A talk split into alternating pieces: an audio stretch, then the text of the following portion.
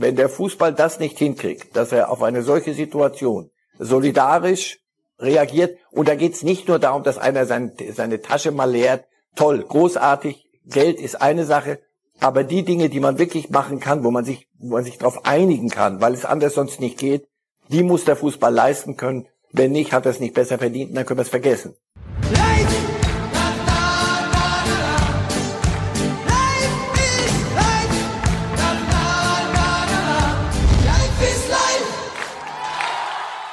Hallo liebe Fußballfreunde, hier spricht Marcel Reif. Dreimal wöchentlich gibt es den Podcast Reif ist live. Heute diskutiere ich mit Kali Underberg von der Bild. Hören Sie doch mal rein. Reif ist live. Herzlich willkommen bei Bild, herzlich willkommen zu Reif ist live. Ich bin hier im Büro, also ich habe momentan mehr Office Home anstatt Homeoffice. Einer, der im Homeoffice ist, freiwillig sich in Quarantäne begeben hat, ist unser lieber Gast. Dreimal die Woche hier. Marcel Reif. Ich grüße. Und etwas, grüße was äh, tatsächlich vor ein paar Wochen immer noch so eine Fra Phrase war, die man mal reingeworfen hat. Wie geht's denn dir dieser Tage mehr als ernst gemeint? Wie geht es Ihnen? Gut, gut. Wir reden über das Medizinische oder, obwohl das gehört ja auch zur Medizin. Also natürlich fällt einem irgendwann die Decke auf den Kopf. Also musst du dich wieder beschäftigen. Da geht's mir wie jedem anderen auch. Gesundheitlich, rein medizinisch geht's mir gut, soweit ich weiß.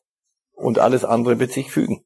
Das ist auch das einzige Entscheidende für mich. Die Kaffeemaschine, die haben sie schon entkalkt, die kann man auch jedes Mal wieder neu entkalken. Oder man ist eben bei Reifes Live, Namensgeber dieser wunderbaren Sendung. Und dann lassen Sie uns auch gleich starten mit unseren ersten Themen. Ja, und wir sind natürlich trotzdem am Anfang bei einem Thema, da kommen wir nicht drum herum.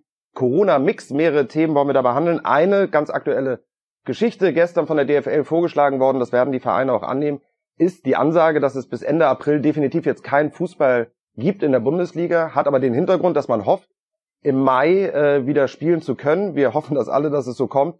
Und dann die Liga durchgeprügelt werden kann. Ähm, haben auch Sie große Hoffnung, dass es so kommt? Wenn ich jetzt sage nein, äh, konterkariere ich ja die Idee offenbar dieser, dieser Datumsgebung. Ja, äh, äh nein. Ich kann mir nicht vorstellen, dass ähm, wir gleich mit zum ersten Mai dann alles wieder äh, läuft. Aber nehmen wir es doch mal so. Nochmal, wenn, solange wir bereit sind zu sagen, wir können das alles nicht entscheiden, sondern das werden Wissenschaftler und Mediziner tun und nach Kriterien, die über das Sportliche hinausgehen, sondern da, da geht es wirklich um, um, um Gesundheit, dann sollten wir uns solche Daten setzen. Also Ende des Monats bis Ende des Monats nicht. Und der Mai macht alles neu und, und alles wird gut. Das ist schön. Der Mai macht alles, der Mai macht alles neu. Was ja auch echt schon ein bisschen neu ist, das sieht man ja äh, tatsächlich so ein bisschen die Solidarität und dass tatsächlich alle Clubs, die oft gegeneinander nicht nur gespielt haben, sondern auch hinter den Kulissen gegeneinander gearbeitet haben, alle haben wirklich ein Ziel, dass wenn wieder gespielt werden kann, persönliche Sachen zurückgestellt werden, Clubinteressen zurückgestellt werden und es soll einfach dann wirklich durchgeprügelt werden. Da gibt es sehr interessante Vorschläge. Freddy Bobic hat das hier an dieser Stelle vor zwei Tagen ja auch vorgeschlagen. Im Notfall spielt man halt gefühlt jeden Tag, um es durchzudrücken. Ähm, das ist aber schon toll zu beobachten, auch Ihrer Meinung nach, wie diese Vereine gemeinsam jetzt alle an einer Lösung arbeiten? Das ist alternativlos. Also deswegen, wenn wir, wenn wir das nicht hinkriegen, dann, dann lass es uns, komm, auf, äh, Deckel drauf und Wiedersehen. Irgendwann mal wieder zurück. Nein, das ist, anders geht's gar nicht. Und, und darum wird's doch gehen. Also so ein Datum setzen, Ende, Ende des Monats dann nicht und dann aber schon, das hat etwas Psychologisches, um ein bisschen irgendein ein Hoffnungsschimmer zu geben, an, an denen man sich ein bisschen klammern kann. Aber was, was der Fußball tun muss, ist doch die Dinge regeln, die er wirklich regeln kann. Alles andere werden die Mediziner und Wissenschaftler tun. Aber Verlegung der EM, das konnte der Fußball und musste der Fußball von sich Absolut. aus lösen und musste ja. sagen, pass auf, die Clubs erstmal in, national und dann unter. So, das musst du machen. Das nächste ist Transferfenster. Also, sofort kommen Sportrechtler und sagen, zum 30. Juni, da muss aber alles Schluss sein, weil die Verträge laufen aus. Pass auf, Verträge kann man unter solchen Umständen auch mal anpassen. Dazu müssten aber dann alle bereit sein. Und zwar nicht nur national, sondern international. Um es kurz zu machen, wenn der Fußball das nicht hinkriegt, dass er auf eine solche Situation solidarisch ähm, reagiert, und da geht es nicht nur darum, dass einer sein, seine Tasche mal leert, toll, großartig, Geld ist eine Sache, aber die Dinge, die man wirklich machen kann, wo man sich, wo man sich darauf einigen kann, weil es anders sonst nicht geht, die muss der Fußball leisten können. Wenn nicht, hat er es nicht besser verdient, dann können wir es vergessen. Ich bin da guter Hoffnung. Herr Reif, Sie haben das Thema gerade selber angeschnitten, äh, die Transfergeschichte, äh, die Transferblase, sie droht zu platzen. So titelt heute Sportbild. Ist für mich ein ganz wichtiger Hinweis auch an alle Zuschauer. Ähm, nur weil man zu Hause gerade ist, muss man nicht auf seine Sportbild am Mittwoch verzichten. Per E-Paper natürlich bei uns zu bekommen. Alle Informationen auf sportbild.de. Also, ne, die volle Ladung Sportbild gibt's an jedem Mittwoch. Dafür muss man eben gerade nicht das Haus verlassen und an Kiosk gehen. Sportbild macht halt eben die Geschichte, dass der Transfermarkt zu platzen droht. Wir haben Top-Transfers, die eigentlich in diesem Sommer hätten stattfinden sollen. Nehmen wir mal nur den Kollegen Harvards, nehmen wir den Kollegen Sancho aus Dortmund. Da kann es sein, dass sie jetzt möglicherweise nicht nur bei den Vereinen bleiben, sondern wenn sie auch wechseln, für deutlich niedrigere Ablösesummen. Ist davon auszugehen tatsächlich, dass zumindest in der nächsten Transferperiode und vielleicht in der darauffolgenden wir ganz, ganz andere Preise auf einmal für Spieler erleben, als wir das noch vor einem halben Jahr getan hätten? Es ist nicht auszuschließen, wenn kein Geld da ist, wird man kein Geld ausgeben können. Also denke ich doch, dass da meine Großmutter doch schon mal irgendwann mal recht hatte. Und dann dachte man, aber meine Großmutter wusste nichts von Neymar und von Paris Saint-Germain und von Investoren. Ähm, ich nehme an, sie wusste nichts davon. Also jedenfalls, ähm, ja, so wie es jetzt aussieht, nur ich habe das an der Stelle auch schon mehrfach gesagt, ob jetzt Leverkusen 120 oder 110 oder was auch immer Millionen, welche Monopoly-Summe sie für Harvard aufrufen und dann bekommen hätten, wenn für die große Straße quasi, das kriege ich für die große Straße. Yes. Ich glaube, dass äh, Bayer Leverkusen wird, wird das nicht ins, ins Armenhaus treiben, wenn es da ein paar zig Millionen weniger wären, wenn es denn so käme. Äh, um was es mir geht, und da sind wir wieder bei dem, was wir vorhin angefangen haben, Solidarität. Solidarität ist ein großes Wort und, und irgendeine so moralisch-ethische Kategorie. Nee, das ist nicht rummoralisieren, sondern da geht es darum, ganz konkret zu sagen, wenn zum Beispiel kleinere Clubs am Existenzminimum sind und vielleicht sogar darüber hinaus und drohen abzuschmieren, dann und die ihren ganzen Kader auf den auf den Markt werfen müssen und zwar nicht die Havertz und und Sanés und was weiß ich, sondern Spieler, ihr wisst schon welche Kategorie ich meine. Und wenn dann die größeren kommen und sagen, na super, hier ist ja Schluss, Winterschlussverkauf, es ist ja Schnäppchenmarkt, das wäre bitter, denn die Clubs brauchen ob die eine 3,5 Millionen ja. oder 4,5 Millionen kriegen für einen Spieler, ist was anderes. Nochmal, als wenn Bayer Leverkusen 120 kriegt statt 130, 110 statt 100. So, und dann sind wir noch gar nicht bei der Kategorie, ist das vielleicht gut für den Fußball? Sind wir vielleicht in einer Blase gelandet, Abpfiff, Abpfiff, die Abpfiff. für normal ich, hätte nie, ich hätte nie gedacht, Herr Reif, dass ich Sie mal unterbrechen muss. Wir haben jetzt schon, glaube ich, sechs Sendungen zusammen gemacht. Der Countdown hat Sie jetzt unterbrochen. Knallharte Regeln hier bei uns. Gut. Denn ich will keine Zeit verlieren. Wir kommen zu meiner Lieblingsrubrik, die wir bisher noch nicht gemacht haben. Sie ist neu und äh, ich hoffe, es wird alles funktionieren. Ich möchte mit Ihnen ein kleines Quiz veranstalten. Ein Audio-Quiz, so habe ich es mal getauft. Sie müssen aber vorher ganz schnell einschlagen, bevor wir es machen. Ähm, ich habe mir vorgenommen, jeder von uns, wenn Sie es richtig erraten, zahlen Sie 50 Euro an einen äh, wohltätigen Corona-Zweck. Das gleiche gilt für mich auch. Wenn Sie es erraten, dann mache ich es. Wollen wir uns darauf einigen?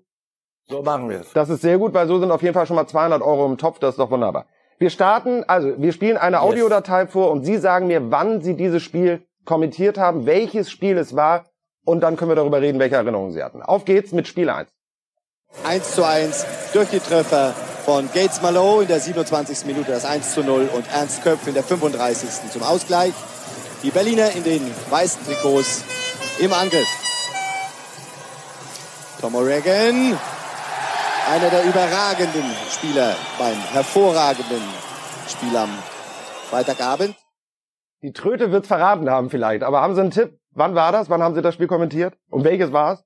Also wann ist ein bisschen schwer, aber es war ganz sicher bei einer Eishockey-WM oder bei einer Eishockey bei Olympischen Spielen. Es könnte Albertville 92 gewesen sein. Kann das sein? Ja, ja, also ich würde sagen, wir einigen uns auf jeder, jeder 25 Euro, weil die äh, Sportart war richtig. Es war Eishockey, es waren aber die äh, äh Playoffs damals, Bundesliga. BSC Preußen Berlin Aha. gegen die äh, ja, als weltüberragend bekannte DEG. Ich war früher Kölner Haie-Fan, aber die DEG konnte damals auch gut spielen. 1993, Herr Reif, da haben sie Eishockey kommentiert. Sehr anders zu kommentieren, Vergleich ja. Eishockey zu Fußball? Völlig anders. Und das musste ich immer lernen, immer wenn ich vom Fußball zum Eishockey kam im Winter, zu den Olympischen Spielen der WM, äh, dachte ich, das kann doch nicht wahr sein. So viele Leute, so ein kleiner Ball und alles geht so furchtbar viel schneller. Und umgekehrt, was immer erholsam vom Eishockey zum Fußball, immer dieselben elf, hey, ein Riesenball, alles in Zeitlupe. ja, völlig anders. Ist schon deutlich schneller. Ich finde es einen unglaublich geilen äh, Live-Sport. Muss man einmal erlebt haben, an der Plexiglasscheibe steht. Irre schneller, toller Sport. Ähm, wir verlieren uns nicht in Sabelei, sondern hören gut zu. Hier kommt Spiel Nummer zwei. Letzte Minute läuft. Viel Verletzungen gab es nicht in der zweiten Halbzeit. Italienische Schiedsrichter lassen gern ein bisschen länger spielen, wenn es ihnen denn so gut gefällt.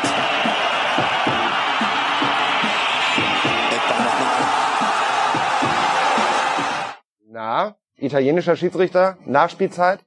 Colina. Äh, sagen wir 99 Barcelona, Bayern gegen Manchester United.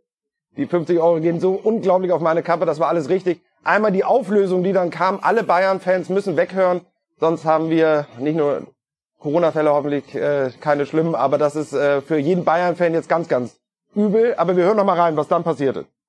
Und die letzte gefährliche Situation für den FC Bayern.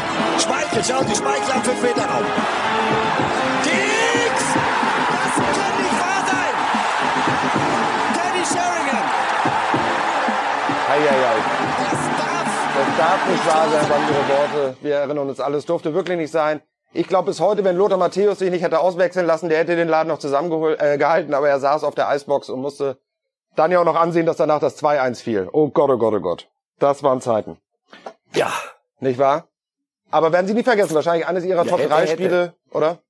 Ja, weil es war, war auch das letzte Spiel. RTL hat danach die Rechte nicht mehr gehabt. Also für uns war es das letzte Spiel Champions League. Wir wussten gar nicht, wie es wie es beruflich, existenziell weitergeht. Und dann kriegst du auch noch sowas. Also das war ein Abend, den vergisst du so schnell nicht. Oh J, oh J. Ähm, unvergesslich, ich bin gespannt, ob Sie sich direkt erinnern können. Ist noch nicht allzu lange her, also insofern sollte das Gedächtnis da definitiv funktionieren. Audio-File Nummer 3. Dankeschön. Mir san mir und du bist in der, in der Position der Stärke und du bist ein bedeutender Club. Im Übrigen, du bist nicht der wichtigste Club. Das hätte ich Uli Hoeneß gern nach dieser Pressekonferenz auch gesagt. Der wichtigste deutsche Club, mir ist die Spielvereinigung Unterharigen genauso wichtig, mit Verlaub, wenn ich darf. Ähm, Da gab's Applaus, äh, im Gegensatz zu heutigen Zeiten. In dieser Fernsehsendung damals noch Zuschauer. Nicht allzu schwer, oder? Die 50 Euro muss ich wahrscheinlich auch bezahlen. Ich fürchte, das war im Doppelpass und das war, glaube ich, nach der legendären, schiefgegangenen Pressekonferenz der Bayern zu, zu Grundrechten und Ähnlichem. Ich merke schon, ich wollte Sie halt nicht ärgern heute mit dem ersten Audio-Quiz, aber ich verspreche, beim nächsten Mal wird's kniffliger. Also das ist ein bisschen zu einfach. Aber genau, das war diese äh, ominöse Bayern-PK mit den Menschenrechten etc. Wir erinnern uns. Ähm, und da hatten Sie sehr deutliche Worte dann bei den Kollegen äh, von Sport 1 gefunden am Sonntag. Wir haben noch 45 Sekunden, das reicht definitiv noch, um, damit ich eine Chance habe, dass Sie auch noch 50 Euro einzahlen. Audio-File 4. Van Bommel bleibt hinten. De Michelis und Van Beuten, die Kopfballstarken vorne. Und das ist auch einstudiert. Was für ein unfassbares Tor. Arjen Robben. Es ist zu leicht, ich merke es, es ist zu leicht. Nee, nicht leicht, aber ich erinnere mich an das Tor, glaube ich. Ähm, das war Manchester United gegen Bayern München und da gab es eine Ecke und der Ball kam nach außen, er kam Ja. vom Strafraum und an der Strafraumgrenze zieht er den ab. Das war ein Tor. Alles richtig. ich nicht. Ja, sehr, sehr gut, das stimmt. Viel Bayern, viel Furchtbar. Man United heute könnte daran liegen, dass Man United mal mein großer Lieblingsverein war. Lange Rede, kurzer Sinn. Äh, wir kommen zur neuen Rubrik und eine äh, besondere Freude, nämlich einen Überraschungsgast, den Sie auch wirklich vorher, äh, das war nicht abgesprochen. Ich hoffe, die Leitung steht und wir können hier am Bildschirm, können Sie ihn sehen? Sonst bitte, lieber Überraschungsgast, sich einmal schnell vorstellen. Ja, ich hoffe, dass man mich hören kann. Ähm, ja, ich bin Michael Oenning und ich bin zurzeit in Thessalonik. Das wusste ich, dass es Marcel äh, Reif ein großes Lächeln äh, ins Gesicht zaubert. Herr Reif, freuen Sie sich. Mega, ja, na logisch. Wir, wir WhatsAppen uns hin und wieder und wir haben uns vor, vor glaube ich, drei Wochen gesehen in Thessaloniki bei einem Spiel seines Clubs Aris, den er trainiert. Und da war die Welt noch sowas von unfassbar in Ordnung, dass das eigentlich entsetzlich ist, wenn man so drei Wochen später jetzt hier sitzt in den, den Umständen. Ich weiß, wie es ihm geht, zumindest wie es ihm gestern ging, weil wir, da habe ich noch gefragt, wie geht's dir? Jetzt, jetzt wissen wir es, wir hocken beide zu Hause und sind noch privilegiert, weil wir sind offensichtlich gesund. Herr Oenning, tun Sie mir einen Gefallen. Äh, die, unsere Zuschauer wissen nicht, wie es Ihnen geht. Ich weiß es auch. Sagen Sie einmal den Zuschauern, wie es Ihnen geht und dann erklären Sie uns einmal die besondere Freundschaft, die Sie haben äh, zu Marcel Reif, denn das hat ja eine Geschichte. Ja, also mir geht's gut. Wir sind auch getestet worden als Club. Also äh, ich bin auch negativ. Das war eigentlich auch keine große Überraschung. Denn die Griechen haben das eigentlich sehr gut gemacht. Sie haben sehr früh äh, alles runtergefahren. Wir sind auch äh, mit einer Ausgangssperre belegt, aber dadurch bleiben eben doch relativ viele Menschen noch gesund. Ich hoffe, dass das so bleibt. Ja, Aris, deswegen habe ich auch den, den Ansoran, hat heute seinen 106. Geburtstag, ein großer wow. Traditionsverein. Herzlichen Glückwunsch nach Griechenland. Kann aber nur zu Hause feiern.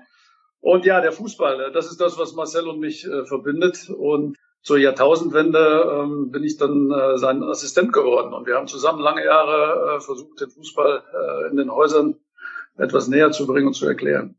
Jetzt weiß ich, wie Herr Reif ja äh, tickt, wenn man ihn äh, als, als Counterpart hier in der Sendung hat. Wie ist er denn als Chef gewesen? War er da einigermaßen pflegsam? Oder musste man aufpassen, ja. dass er da nicht äh, einen über die Mütze zieht? Nein, ich glaube, ich glaube, dass wir, dass wir über die Jahre hinweg immer besser gemacht haben. Und irgendwann waren wir, haben wir schon fast im Blindflug. Also, dass wir wirklich wussten, wenn ich die Hand gehoben habe, wusste er schon, oh, da ist irgendwas im Busch. Äh, nein, das muss sich entwickeln. Und wir haben sehr, sehr enge und äh, lange, lange Tage zusammen verbracht. Und ähm, daraus ist eine echte Freundschaft entstanden. Herr Reif, äh, merkt man, wenn man mit einem Fußballlehrer, einem Ausgebildeten im Austausch ist, dass es da doch was anderes ist als mit einem Bildmoderator, wenn man über Fußball redet, ist da doch etwa mehr Fachwissen dahinter bei einem Fußballlehrer?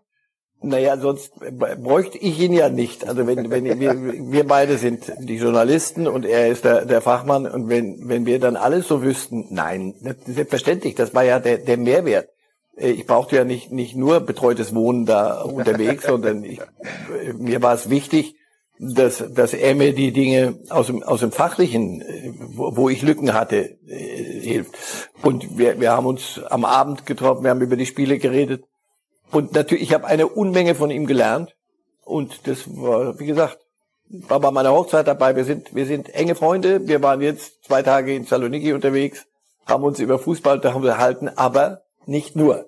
Also, es ist wichtig, einen solchen Assistenten zu haben. Kann ich jedem, könnte ich jedem nur äh, gratulieren, so ein, wenn er einen solchen hätte. Ja, ich habe auf jeden Fall auch fantastische Assistenten. Insofern, ähm, die haben aber auch keine Ahnung vom Fußball, genauso wenig wie ich. Herr Önning, äh, sagen Sie, äh, griechischer Wein, gibt's den, wenn Herr Ralf bei Ihnen zu Besuch ist? Oder äh, gibt's da eher Bierchen? Oder trinken Sie gar keinen Alkohol, sondern griechischen Tee? Ich weiß es nicht.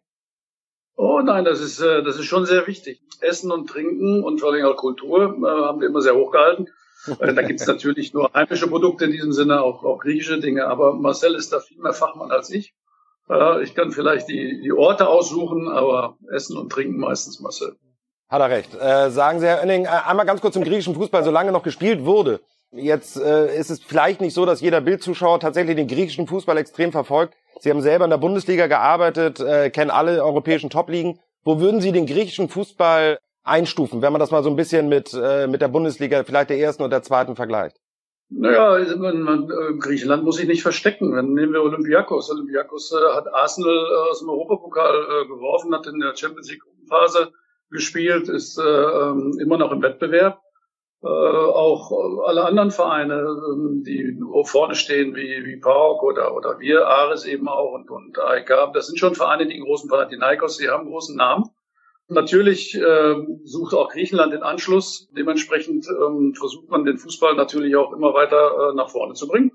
Aber ich denke, dass wir da auf einem ganz guten Weg sind.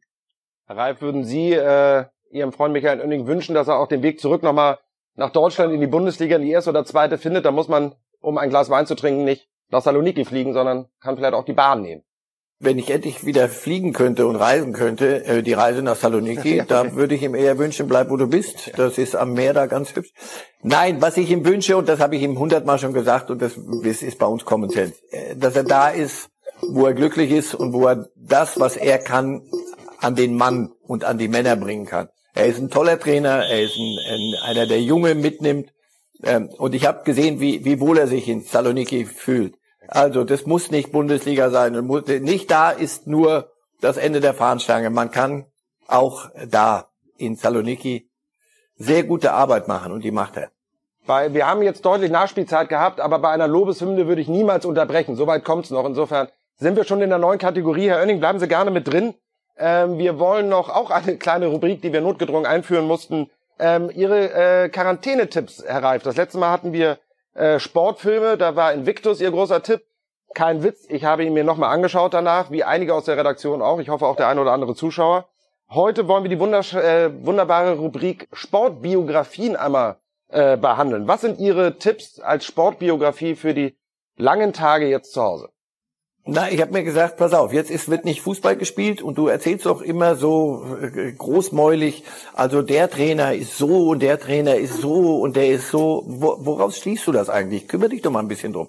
Also habe ich mir äh, Trainerbiografien rausgesucht. Pep Guardiola, Balaguer, die, die Biografie von Pep, dann die, die Autobiografie von, von Carlo Ancelotti, Quiet Leadership, wie man Menschen mitnimmt und von, von meinem Kumpel äh, Raphael Honigstein äh, die Jürgen Klopp, der Trainer, der Welttrainer zurzeit. Ich mag, wenn's kracht. Man lernt eine Menge daraus und wenn man dann wieder Spiele kommentiert oder bewertet, vielleicht kriegt man einen breiteren Blick. Das sind auf jeden Fall genau. zusammengefasst sehr, sehr viele Seiten. Da kann man die äh, Zeit zu Hause totschlagen. Herr Oenning, schreiben Sie schon in Ihrer Autobiografie, sollen wir die schon mal auf die Liste mitnehmen? nee, eine Autobiografie habe ich noch nicht geschrieben.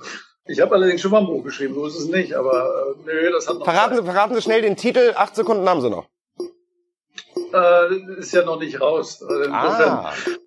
Ist, äh, ich weiß es noch. Ein, ein, ein Geheimtipp, den wir auf äh, später mal verschieben. Äh, meine Herren, Ihnen beiden erstmal vielen, vielen Dank, dass das heute so wunderbar geklappt hat. Äh, auch danke ans Team hinter dem Team. Technisch heute alles einwandfrei, fantastisch. Was bleibt uns zu sagen? Äh, das Wichtigste dieser Tage und das wirklich aus tiefstem Herzen ernst gemeint. Bleiben Sie zu Hause und vor allem bleiben Sie gesund. Alles Liebe, alles Gute. Servus, ein schönes Wochenende und wir sehen uns nächste Woche. Light!